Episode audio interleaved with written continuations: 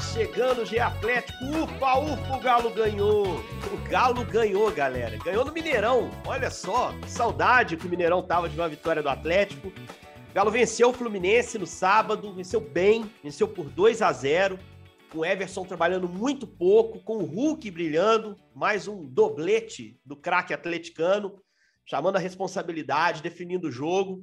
O Cuca abrindo mão de muita coisa do seu jogo para vencer o Fluminense, o dinizismo, o Fluminense estava à frente, está à frente do Atlético na tabela de classificação, e o Galo conseguindo respirar, abrindo uma frentezinha aos adversários ali na briga pela vaga na Libertadores que tinham encostado, uh, e olhando para o jogo contra o Santos no meio de semana, depois Ceará no fim de semana em casa de novo. Acabou o jejum em casa, a torcida saiu feliz do Mineirão no sábado. Sou Henrique Fernandes, vou tocar a bola com os meus companheiros aqui nessa edição de hoje. Uma edição bem mais leve, Carol Leandro, voz da torcida, bem mais tranquila para a voz da torcida aqui do nosso dia Atlético, porque o Galo ganhou. Tudo bem, Carol? Tudo jóia, Henrique. Nossa, é, é um alívio, né? Para mim, a sensação inicial foi essa: foi um alívio e, e, de saber que as coisas voltaram ao normal. O normal tem que ser esse aí: o Galo tem que ganhar dentro de casa. E foi preciso que, que esse jogo fosse totalmente diferente dos últimos para que a gente pudesse buscar essa vitória. Agora é pensar para frente, pensar o que fazer quando a gente não encontrar jogos como esse. Esse tipo de jogo, o Galo já mostrou que está prontinho para vencer. Mas a maioria dos jogos são diferentes e a gente vai precisar achar a fórmula. Mas a tão falada confiança que desde que o Cuca chegou está em pauta, a gente viu sábado ela funcionando. O Hulk colocou uma bola para dentro cara a cara, foi como a gente acostumou a ver.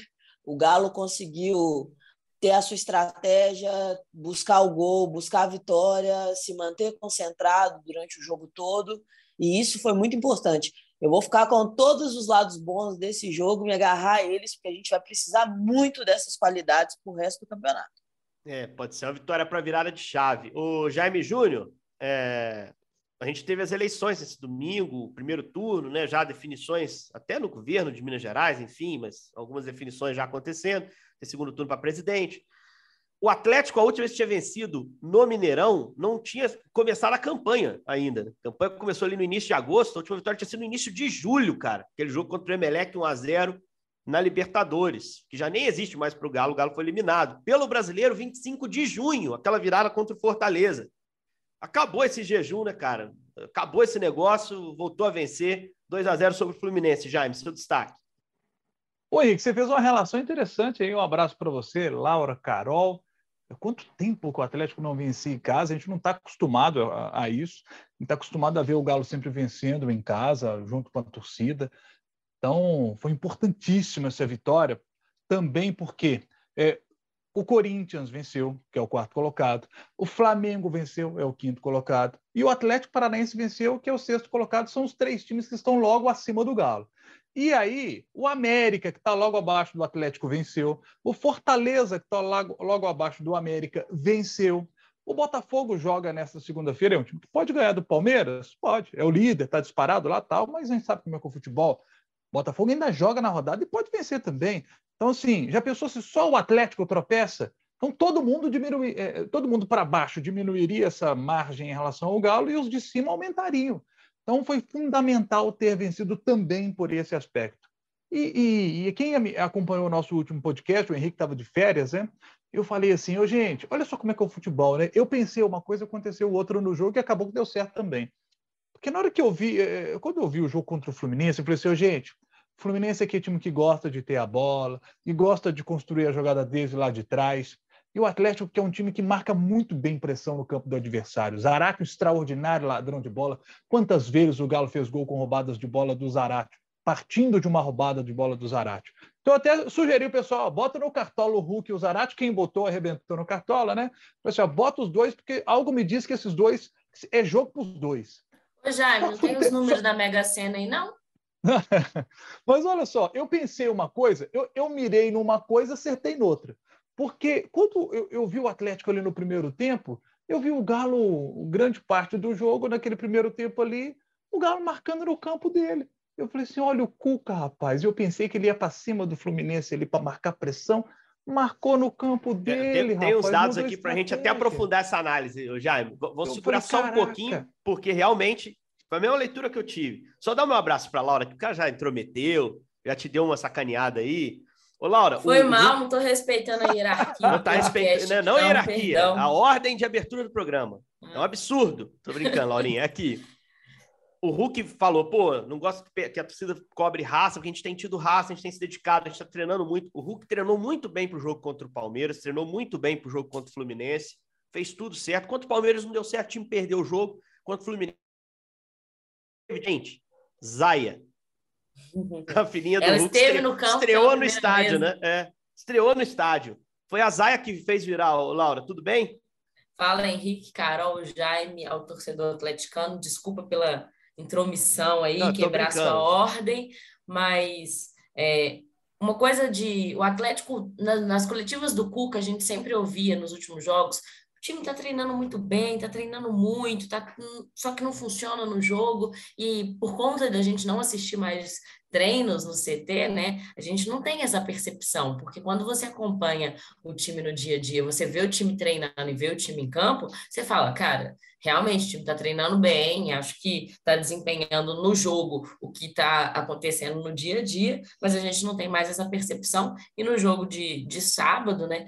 Acho que o Cuca pôde, enfim, ver o treino que ele diz ver no, no dia a dia do, do Galo, treinando muito bem e jogando bem. Agora, o, o Hulk foi um dia especial para ele, por ser contra o Fluminense, né? Um adversário que está ficando marcado na história do Hulk, a filhinha mais nova, estava toda a família no campo, e ele até se emocionou depois do jogo, né, na, na, na entrevista ali, falando sobre isso. Então, Zaya foi pé quente, tenho certeza que nos próximos jogos a torcida vai querer ver ela de novo no Mineirão, viu? É isso, a Laurinha agora devidamente apresentada, já vou te devolver a palavra para não te roubar esse gancho, né? Mas é, é aquilo, cara. É... eu até abri a transmissão no sábado, já estava de volta, é... dizendo são dois times que gostam da bola, entre os melhores passadores do campeonato, entre os times com maior posse média. Alguém vai ter que ceder. E foi o Cuca. Foi o Cuca que cedeu. Esse jogo, o Atlético teve 33% de posse de bola, Jaime. Em toda a temporada foi o jogo que o Atlético teve a menor posse. Uh, antes desse tinha sido o jogo contra o Flamengo da Copa do Brasil, aquele 2 a 1 no Mineirão, o Atlético teve 41%, um jogo que o Galo começa jogando de 1 a 0, aquele gol de cobertura do Hulk, né? Isso condiciona, te dá a possibilidade de baixar blocos, defender. No jogo contra o Fluminense, o primeiro gol sai já no final do primeiro tempo. Então o Galo, mesmo com o 0 a 0 teve a frieza de mudar o seu jeito de jogar para entregar a bola ao Fluminense e explorar outras armas, né, Jair? Exato, exato. E quando o Atlético entrega a bola para o Fluminense e vai para o seu campo é, se defender, é, ele arrebentou com a estratégia do Fluminense. O Fluminense não estava conseguindo jogar. Foi interessantíssimo isso, porque o Fluminense gosta disso, de estar tá vencendo terça a terça o campo, e o adversário marca para poder tentar tomar a bola. O Fluminense tem conseguido romper bem essa marcação, está muito bem treinado o time do Diniz, e aí quando rompe essa marcação, vai lá na cara do gol. O Galo sentiu isso no primeiro turno. O, o Cuca certamente viu o, primeiro, o, jogo no primeiro turno e falou, o Galo tomou cinco gols ali. A gente vai se lembrar de gols do Fluminense ali, saindo lá de trás, construindo o jogo. Depois que você vence a, a primeira linha de marcação, sobra muito mais espaço lá atrás. Por isso que o, o, o, o, o Diniz gosta tanto de sair desse jeito. Porque depois que rompeu a marcação, aí, meu filho, aí os caras têm espaço para jogar. Então o, o, o Cuca tirou esse espaço do Fluminense. E aí, o Fluminense, qual foi a estratégia dos caras em campo? Eu não sei se foi o Diniz que mandou isso. Eu acho até que não foi uma solução dos caras em campo. Aqui, bola longa, vamos meter bola longa, porque não estou conseguindo entrar. Aí começou a meter... Aí não é que o negócio deu certo, porque esse negócio da bola longa do Fluminense deu certo. Eles começaram a encaixar bolas. E aí eu quero citar um cara que às vezes ainda eu vejo o torcedor pegando no pé. Mas, pô, o Everson, gente, é um extraordinário goleiro. Eu sou fã demais do Everson. ele pegou uma bola no primeiro tempo fundamental, fundamental. Se o Fluminense faz 1 a 0 ali, é, é, vocês podem ter certeza é outro jogo, porque o Galo está num momento emocional que o, o, o, fazer o gol, o primeiro gol é importante e não tomar o gol de empate também. Então o Everson foi importante nisso. Palmas para o Everson. E aí o Galo consegue fazer 1 a 0 numa roubada de bola, né? É, que eu cheguei a prever, né? Roubada de bola do Otávio. O Fluminense até pede falta, achei que não foi. E o Zarate dá no Hulk para fazer o gol do jeito que ele fez um monte de vezes já, Felipe né? Melo completamente enlouquecido no lance, né? É. Felipe Melo sai para dar gente? um bote ali, dá o espaço, Zarate enxerga, dá para o Hulk. Aí o Pavon vem fechando do outro lado, olhando o lance no campo, no estádio. Não sei se a Carol, estando lá, teve a mesma sensação. Hulk, ele dá uma olhada de rabo de olho assim, parece até que ele, ele cogita rolar para o Pavon. Mas eu acho que ele pensa assim, cara, tem que ser comigo isso aqui. É, já, a cobrança é grande, eu vou ter que definir, assumir esse negócio. E aí ele define bem, né, Jair? Ele define bem, define bem. E aí é o seguinte: é, é, é, a história do jogo tem algumas situações, eu já citei a importância do Everson. Depois do 1 a 0 lá no segundo tempo, o Galo teve a chance do 2 a 0 Contra-ataque espetacular do Galo, com o Hulk vindo sozinho. Ele tinha a possibilidade de um passe para o Zarate, ele preferiu não dar. E aí, quando ele avançou mais, né, chegou a marcação do Felipe Melo, aí não tinha jeito de dar o passo mais para o Zarate, ele teve que definir e o Fábio fez a defesa. Né? Então, ali teve um papel importante do Felipe Melo, que nesse lance foi bem. Nos outros, o Hulk botou o Felipe Melo no bolso, tá? Botou o Felipe Melo no bolso. E, e para o torcedor do Galo, isso era, é muito importante para o próprio Hulk também. Que a gente viu em outros jogos na temporada, os zagueiros levando a melhor em cima do Hulk nessa temporada. Então, nesse jogo, o Hulk foi soberano ali na frente, né? E, e conseguiu fazer os dois gols. Então, assim, o atleta, teve uma bola do Hulk para o Ademir também, que o Ademir é, acabou perdendo um gol assim, né, na cara do goleiro, que não pode perder. Então, assim, essas situações voltaram a acontecer, do Atlético perder gols é, em chances claras. Mas né, esse foi o jogo que surgiu a situação que algumas vezes aconteceu com o Galo nessa temporada, né? De um pênalti bobo ali e tal. O Manuel com o braço aberto, ação de bloqueio, o VAR chamou o árbitro de campo, deu o pênalti, o Hulk foi lá com a competência de sempre e meteu 2 a 0. Aí o Galo tranquilizou, né? Mas o Galo, eh, o Galo poderia ter tomado gol de empate, poderia ter tomado o gol de empate e a história ter, ter, mudado, né? Que bom que dessa vez o Galo conseguiu sair de campo sem tomar gol. Esse é, foi outro ponto positivo. E aí consegue vencer, sabe? O Galo precisava disso. É, nem precisava de um grande jogo. Acho que fez um grande jogo, foi importante, mas nem precisava disso. Fez um ganhar, ótimo jogo. Ganhou. Acho que fez um ótimo jogo, Jaime. Eu é, vou, quero ouvir gostei. a Carol também. Quero ouvir a Carol também. Carol, você ficou surpresa com a postura? Você acha que uma, a vitória foi uma lição de humildade? Você estava no estádio, como é que a torcida reagiu? A torcida entendeu aquele momento, assim, certa aflição. O atleticano, com um time de qualidade que o Galo tem, o atleticano não está acostumado a ver o time sem a bola, né? Em casa, muito menos. É, contra o Palmeiras, o que a gente viu contra o Palmeiras foi uma avalanche ofensiva do Atlético no primeiro tempo, uma aberração de placar em 0 a 0 né? com o Galo perdendo muita chance. Contra o Fluminense não teve essa fartura toda de chance. Uh, teve sim um Atlético muito comprometido defensivamente, como o Jaime bem descreveu, mudando seu jeito de jogar e conseguindo no final do, do primeiro tempo o seu gol. Como é que você sentiu o jogo do Atlético e como é que você viu a partida em termos táticos, Carol? Henrique, primeira coisa, você falou do, do gol do Hulk aí.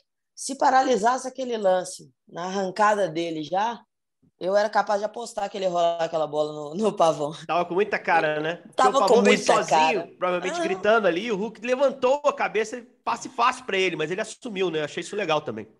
E ele, ele sabia que ele precisava desse, desse gol para resetar a confiança aí. A, a torcida do Galo, Henrique, a gente estava assim, para tudo, né? Então, ah, tá jogando mais defensivamente. Ok, vamos continuar cantando, porque o time precisa, vai precisar de força nesse momento. Né? O famoso saber sofrer do, do novo futebol aí. O Galo foi o que o Galo fez sábado. E eu já esperava que o Galo não tivesse tanta posse de bola, porque o Palmeiras ele muda o estilo de jogo quando joga contra o Galo. Ele dá a bola para o Galo e ele aceita é, jogar como o Galo jogou sábado. O Fluminense não faz isso com ninguém. Então eu já esperava que o Fluminense ia tentar jogar e que o Galo ia tentar usar o, o contra-ataque, tentar o diferente.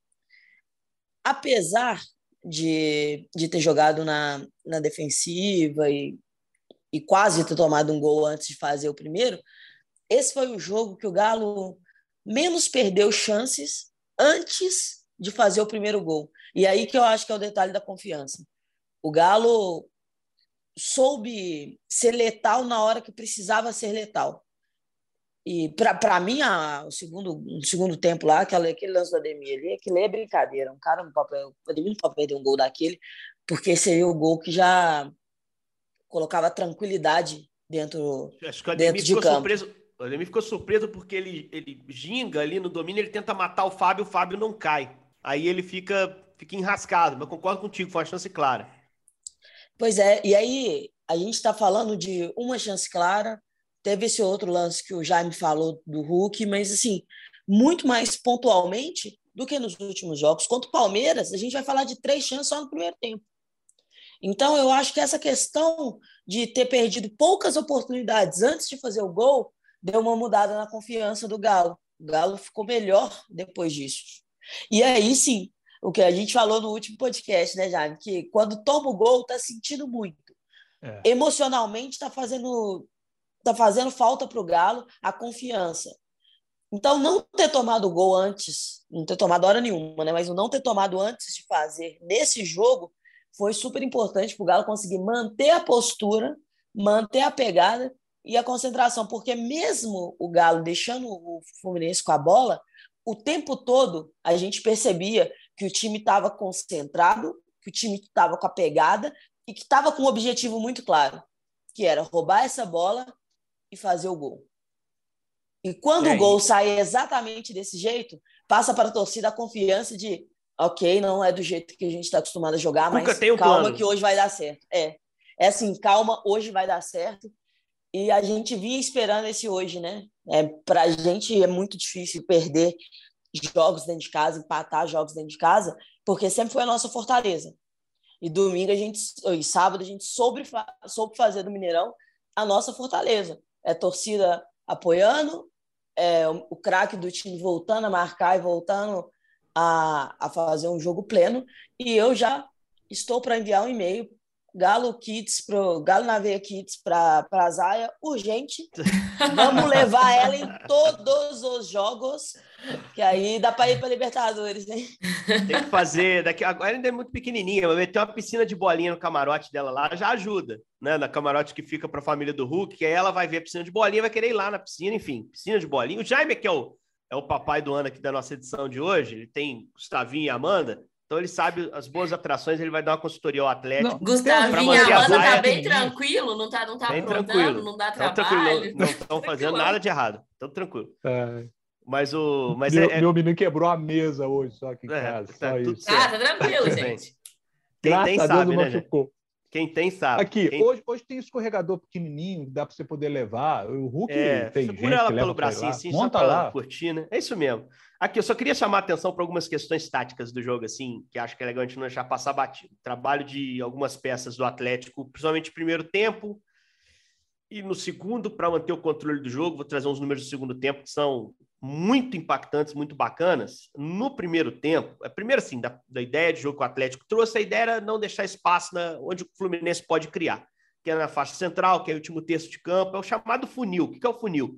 É aquele espaço à frente da grande área. Né? Aquilo ali o Atlético protegeu muito bem. Protegeu ah, muito bem. Otávio. Aí é, é falar do Otávio, Vamos falar desse jogador. Vamos falar desse jogador. Porque foi a grande aposta em mudança de escalação a saída do Jair, a entrada do Otávio. Muita gente esperava o Otávio até sendo o volante que saltava para participar da pressão na posição mais avançada, e não foi, foi o Alan. O Alan até dá uns chutinhos, né? Que não é comum para o Alan. O Alan saiu daquela posição de primeiro homem do meio com, com lógica. Por que, que o Alan é o primeiro homem do Atlético? Ele tem boa capacidade de marcação, mas ele tem um passe muito bom. Como o Atlético planejou deixar a bola para o Fluminense, não fazia sentido o Alan ficar ali entre os zagueiros para iniciar a construção, né? Então, quando o Alan, na, no apito inicial, já se posiciona um pouco mais à frente, eu já pensei, pô, o Cuca vai dar a bola para o Diniz, tá muito claro isso. E aí ele aproveita a leitura, a presença física do Otávio para proteger o que a gente chama de funil, que é onde o Ganso decide o jogo, o Arias, o Cano, que é um centroavante que não fica parado, que sai, que serve, que circula, que dá pivô. O Otávio, quando o Fluminense construía pelo lado de campo para ir acessar a faixa central, o Otávio ele vinha de dentro para marcar do lado, e o Cuca cobrou muito isso ele no campo. Eu fiquei observando o Cuca, ele gritou muito com o Otávio, para o Otávio ter a leitura de ser a sobra no momento que o Fluminense sairia de fora para dentro, onde o Fluminense é perigoso. O que, que isso resultou? Num Fluminense que finalizou muito pouco, a partir da bola longa, principalmente, como o Jaime observou, nunca construindo por baixo, nunca trabalhando com, o jogo apoiado, que o Diniz gosta no momento final do campo. Pela presença do Otávio, comprometimento do Alan, do Zarate, que foi líder em, em roubada de bola. Esses caras preencheram ali. Então ali o Fluminense não jogou. E o trabalho muito bem feito também dos pontas. O Keno fez um jogo muito apagado com bola. Acho que o Keno jogou melhor contra o Palmeiras, por exemplo. É, mas sem a bola, ele teve um comprometimento muito grande em proteger o corredor, em cuidar de avanço do Samuel Xavier, que é um lateral ala, um cara que tem liberdade para pisar na área é, e fez até alguns gols no campeonato. O Pavon também. por exemplo. é, no primeiro isso, turno. isso. O Pavon apareceu pouco na frente também, mas teve o trabalho dele de corredor muito bem executado para cuidar de Caio Paulista, para cuidar de Ganso, muitas vezes, que é um cara que adora aquele cantinho esquerdo ali. Então, acho que o, o Atlético se preparou para marcar muito bem o Fluminense, com um intervalo muito curto de tempo para fazer isso. Então, acho que tem um mérito muito grande da comissão técnica, um trabalho muito bem feito. É, acho o, o Cuca falou muito sobre isso na coletiva. Só acho que o Cuca fez uma crítica ao Rubens que eu não concordo com ele, embora ele saiba o que pediu, né? Ele ficou muito preocupado com o Rubens no primeiro tempo, tirou no intervalo, o Rubens jogou com um pouquinho de febre, né? Inclusive o Cuca revelou isso depois. Mas eu acho que o Rubens fez um bom trabalho ali neutralizando áreas, que é o para mim jogando mais perigoso do Fluminense perto da área, mais que o Cano. O Arias é o cara que produz, o, o Cano é o melhor definidor, mas o Arias ele define bem e ele produz bem na construção. E o Rubens conseguiu lidar com ele, cara. Conseguiu lidar com ele ali. Ele só teve problema numa bola que o André colocou por dentro ali, que ele, que ele vacilou um pouquinho no distanciamento para o Alonso ali, que devia estar mais perto. Mas fora isso, ele cuidou muito bem do Arias. O, o, o Atlético ele assumiu o risco de deixar o André livre para meter essa bola, que é um jogador exuberante, excelente, volante do Fluminense, mas ele tirou o espaço para os receptores dessa bola. Então travou o Fluminense. Aí o número que eu queria chamar a atenção do segundo tempo, o Fluminense bateu 68% de posse na segunda etapa, finalizou uma vez e não foi no gol. Eu não sei a cor do uniforme do Everson no segundo tempo, se ele voltou com o mesmo uniforme do primeiro. É muito difícil neutralizar o Fluminense nesse ponto. Ah, mas teve a expulsão do Manuel. Mas antes disso, já tinha o Fluminense perdendo por 1 a 0 sem conseguir definir. Então, trabalho defensivo do Atlético, impecável. É... e o time do Cuca lembrando momentos que o time do ano passado fazia quando o time já estava na frente do placar. Não sei se vocês concordam comigo. Sim, o time do sim. Atlético no ano passado era volume, era produção, era fome até fazer 1 a 0 Fazia 1 a 0 mudava um pouquinho o jeito de jogar. E sabia jogar também sem a bola. Protegia o espaço, era implacável para matar jogo. Então, acho que foi uma partida com componente de 2021, mas eu não quero me empolgar, porque eu já senti isso em outros jogos também. O jogo primeiro tempo contra o Palmeiras, exemplo, da Libertadores, foi lindo, foi ótimo, o time jogou muito bem. É, então, eu prefiro esperar a Vila Belmiro quarta para fazer qualquer juízo de valor. Eu vi que a Carol abriu o microfone ali, tá, tá pensando. É, é, não, é que eu estava querendo falar sobre, sobre detalhes. A gente fala muito, o futebol está cada dia mais competitivo, mais igual, e aí os detalhes acabam mudando os jogos. E por isso que me incomoda tanto quando o Galo perde muitos gols na cara, porque para mim esse é um tipo de detalhe que muda completamente a história de uma partida. E o detalhe para mim desse jogo foi o cartão amarelo do Alan e do Manuel é uma confusão que eles arrumam lá atrás do gol. E depois eu vi as imagens, parece que o Alan tentou dar uma cabeçada no Manuel. Por sorte nossa, não pegou. É esse tipo de detalhe que muda o jogo. Se esses dois jogadores não envolvem naquela confusão, no lance do pênalti era só um amarelo para o Manuel e tudo certo. A partir do momento que teve aquela confusão lá fora, ele tomou o amarelo, o amarelo da, do pênalti virou uma expulsão. Ou seja, detalhe negativo aí, do Fluminense, e aí é problema todo deles, é que o zagueiro tomar cartão num lance que você está discutindo porque foi escanteio é, é brincadeira, né? Agora, o Alan correu um risco muito grande do expulso ali ser ele. E é essa cabeça no lugar que o Galo precisa ter para fechar esses detalhes. É, é, um, é um detalhezinho que corria o risco de mudar completamente os, os cursos do, da partida, né, da, dos lances. Então, que a gente tenha, já que foi, foi definido como bem humilde assim essa, essa vitória do Galo, que tem essa mesma humildade de olhar para cada detalhe e corrigir nos detalhes. Porque, de modo geral, a gente consegue ver que algumas estratégias foram, foram bem postas e bem seguidas. E, para mim, é escancar a, a importância da comissão técnica. Por quê? Se a estratégia for sendo seguida, conseguir o resultado, porque os jogadores fizeram exatamente aquilo que foi combinado. Então, a responsabilidade aí é Venderam pra, pra bem a ideia. É, e a comissão continuar acertando as estratégias, né? Mas é muito importante que os atletas também saibam que alguns detalhes que fazem parte do jogo podem ser decisivos. Esse lance, por exemplo, graças a Deus que não foi uma confusão maior que, que teve que, que a gente tivesse algum jogador expulso, mas poderia ser. E esse tipo de mole que a gente não pode dar. Jogar com os 11 o tempo todo é muito mais importante para a gente que está precisando dessa arrancada no momento.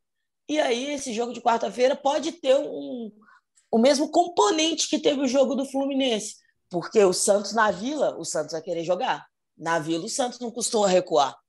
Então, que a gente possa conseguir, é, de novo, se adaptar a um jogo, conseguir sair de lá com a vitória, porque a cada rodada que passa, é, a gente falou aí, né, da sequência dessa rodada, como que foi difícil. Todos os concorrentes ganharam, então que o Galo precisa muito desses pontos para chegar na Libertadores, que agora tem que ser né, o grande objetivo do time, mas também para esse time terminar o ano com a ideia de que a gente consegue jogar bem, a gente consegue é. fazer o que o treinador pede, a gente pode Total. ganhar jogos. Você não fica jogando o tempo todo para se der para ganhar. Não, nós podemos ganhar, nós somos favoritos a ganhar esse jogo em casa, porque precisa de ter essa moral, porque quando voltar para começar a temporada de novo, você ter pelo menos você terminou numa crescente, você terminou o ano bem. Terminar o ano mal e passar um mês de férias remoendo isso é pior. Então que o Galo consiga reescrever né, as estratégias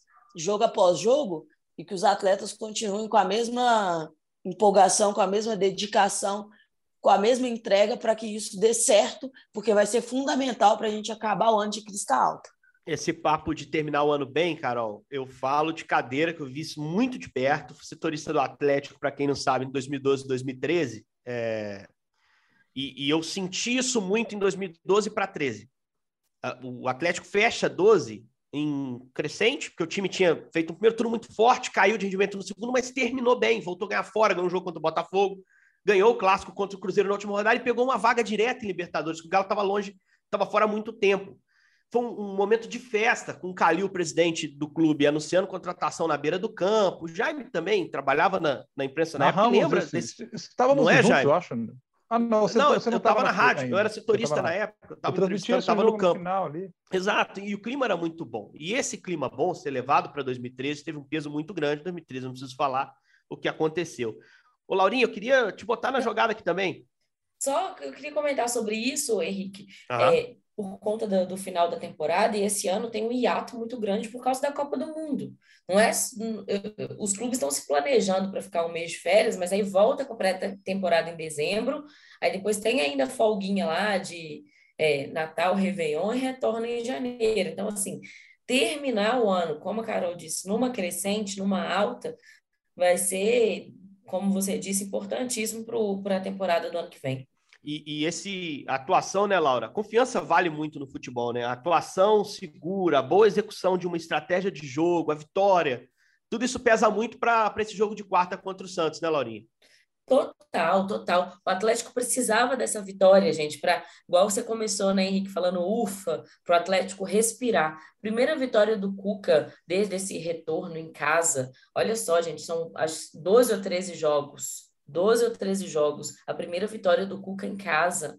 É, os números dele é, é, são muito ruins nessa terceira temporada, junto com o Atlético, que caiu de rendimento de uma forma geral, todo mundo. Agora, para o jogo é, contra o Santos, ele perdeu o Keno, né? Para o jogo, tomou o terceiro amarelo e aí vai ter que dar uma mexida aí no time mais uma vez. Vai ter que dar uma, uma mexida no doce, né? Como ele falou, né? Vou mexer o doce aí, vou achar um time. É, ele está mexendo, né? Ele está tentando. Ele está fazendo a parte dele aí. E eu fiquei é, satisfeita com, com o resultado, justamente para essa retomada de confiança. Aquela viradinha de chave que, que a gente fala, de virar a chave para conseguir aí esse restante de, de, de campeonato brigando lá pela Libertadores, até porque os concorrentes do Atlético também estão vencendo, né? É, o América também venceu, tá ali na cola. Acho que o Atlético não pode vacilar, não, que essa briga para conseguir uma vaga direta na Libertadores vai ser mais puxada. Uma vaga direta ou indireta, né? Acho que a briga vai ser dura nas duas frentes, tanto para G4 sim. ali, as primeiras posições, né? Como para garantir. G6 ou G8. G8, eu tô prevendo, até porque não tem como ser G9 mais, São Paulo não foi campeão da Sul-Americana, e São Paulo se mantém nessa briga aí pelo G8, por isso, enfim, vai ter emoção até o fim, como diz, uh, acho que o Luiz Carlos Júnior, né, que tem esse, esse bordão principalmente. Ô, ô, Jaime, e o Santos, cara? O que, que você espera do Santos? Você que acompanha também as equipes de fora, depois vou fechar com a Carol, imaginando o que, que ela espera do Galo.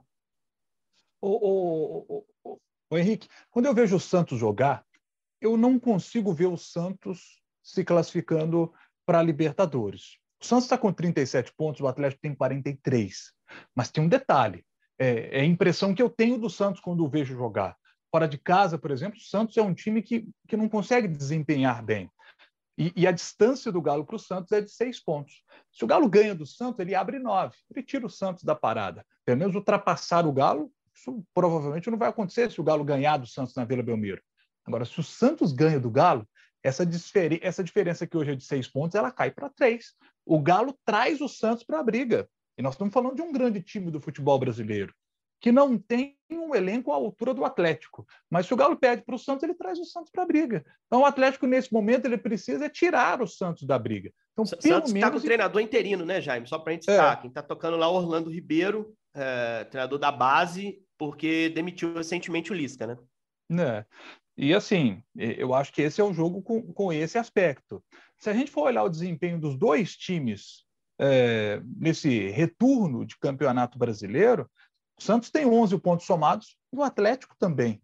É, e os dois com campanha muito parecida: três vitórias, é, três vitórias, dois empates, cinco derrotas. Os dois marcaram nove gols. O Santos tomou dez gols, o Galo onze. Então, assim, as campanhas estão muito parecidas. São dois times que no retorno oscilaram bastante, dois times que, que não conseguiram desempenhar bem no retorno.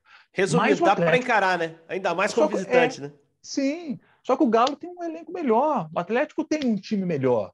Eu acho que essa vitória, quem sabe agora, né? Que o Atlético já teve outras vitórias que a gente disse que agora vai dar confiança. Tá? Vamos ver se agora vai, né? Porque se o Atlético ganha do Santos, depois você tem um Ceará em casa, né? E aí é um Ceará, já pegando esse recorte do retorno, é o terceiro pior do retorno. Está muito mal o Ceará, acabou de perder em casa para o América. Então, é o adversário também para poder conseguir os três pontos em casa. O Atlético precisa disso, de ter uma sequência agora de vitórias. Tem que, esse é o momento.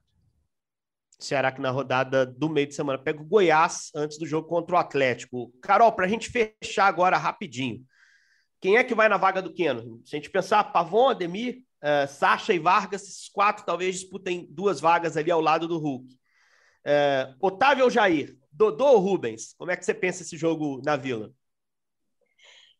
Eu acredito que o, o Dodô, pelo segundo tempo bom que fez, ganhou a vaga do, do Rubens ali, porque o Cuca tá fazendo essas alterações jogo após jogo.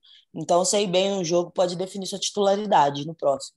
E aí eu acho que deu Dodô pela experiência, pela forma que atuou, entrou muito bem. Lá na frente, eu acho que vai chegar o Lá na Aqui frente, o, Henrique. O Pavon, o Pavon tá jogando na direita. Ele pode jogar agora na esquerda, né? Na, pode, é onde, onde ele, gosta, gosta, mais, né? É. E, e o, eu o acho Ademir, que vai Pavon e Ademir. jogar na direita. Então, assim, é Ademir e Pavon, eu acho que tá tudo para eles. O Ademir, Apes... o Ademir na direita, Pavon na esquerda. Apesar do Cuca gostar do Sacha, ter usado o Sacha, por exemplo, em Goiânia e jogado bem contra o Atlético Goianiense ao lado do Hulk, né? Sacha e Hulk, um 4-4-2 ali, não sei. Agora, Otávio e Jair, é, é, uma, é uma disputa. E tem uma outra que eu não citei, que é Natan e Gemerson, né? O Gemerson fez um jogo ok, tá? Um jogo bem seguro. É, o Fluminense é. expôs pouco. Teve alguns poucos duelos com o Cano ali. Mas tá crescendo o Gemerson também, né, Carol? É, o Gemerson também foi um que aproveitou essa chance que teve sábado. Eu acho que fica no time. Otávio é a mesma coisa. O Otávio fez um, um bom jogo. Foi, inclusive, o que roubou a bola no primeiro gol. Eu acho que vai manter ele também. E o 4-3-3 funcionou para essa marcação baixa. Eu acho que o Santos vai querer jogar, o time do Santos é muito rápido. Então eu acho que vai de Ademir e Pavon nas pontas para fazer essa, essa linha baixar com muito mais facilidade, já que está sem, sem o Keno, né, que é um cara que é total da confiança do Cuca. Eu acho que o Galo vai, vai nesse mesmo esquema, mudando só o Pavão para o lado esquerdo, já que é o lado que ele gosta mais de jogar, vai ter uma chance aí do lado que ele gosta de jogar mais.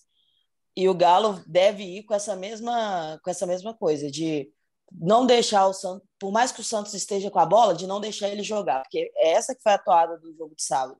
O Fluminense teve mais após. O Fluminense sofreu com tudo que a gente vem sofrendo nos jogos em casa com, com o Galo. Teve mais posse de bola, mas não conseguiu fazer gol. É, teve controle do jogo, mas não conseguiu ser perigoso. Teve uma oportunidade, não conseguiu ser letal. Então, acho que o Galo vai tentar repetir isso com, com o Santos. Santos, que é um time muito mais rápido, mas é um time que está com men menos qualidade que o Fluminense. Então, a gente pode encontrar mais espaços no, no jogo contra o Santos do que a gente teve nesse jogo contra o Fluminense. Acho que o Galo vai bem para conseguir essa vitória. E se a gente já falou a importância que foi fazer um gol antes, né, voltar a ganhar em casa e ser um gol do nosso melhor jogador, que devolveu uma certa confiança ao Galo, uma arrancada com três vitórias seguidas em cima de Fluminense, Santos e depois Ceará, pode ser assim a volta total da confiança que a gente estava é precisando para voltar ao futebol. A chavinha que precisa virar. É isso. Carol, que obrigado. Virado, viu? É, tomara que tenha virado. Carol, obrigado. Jaime, obrigado. Laura, obrigado. É, o jogo entre Atlético e Santos, quarta-feira, nove e meia da noite. É, mais uma rodada do Campeonato Brasileiro. E na quinta a gente volta aqui com mais edição do GE Atlético. Agradecendo também a Denise Bonfim, que nos coordenou. Eu sou Henrique Fernandes. Essa foi a edição de hoje do GE Atlético. Na quinta tem mais. Valeu! Apita pela última vez!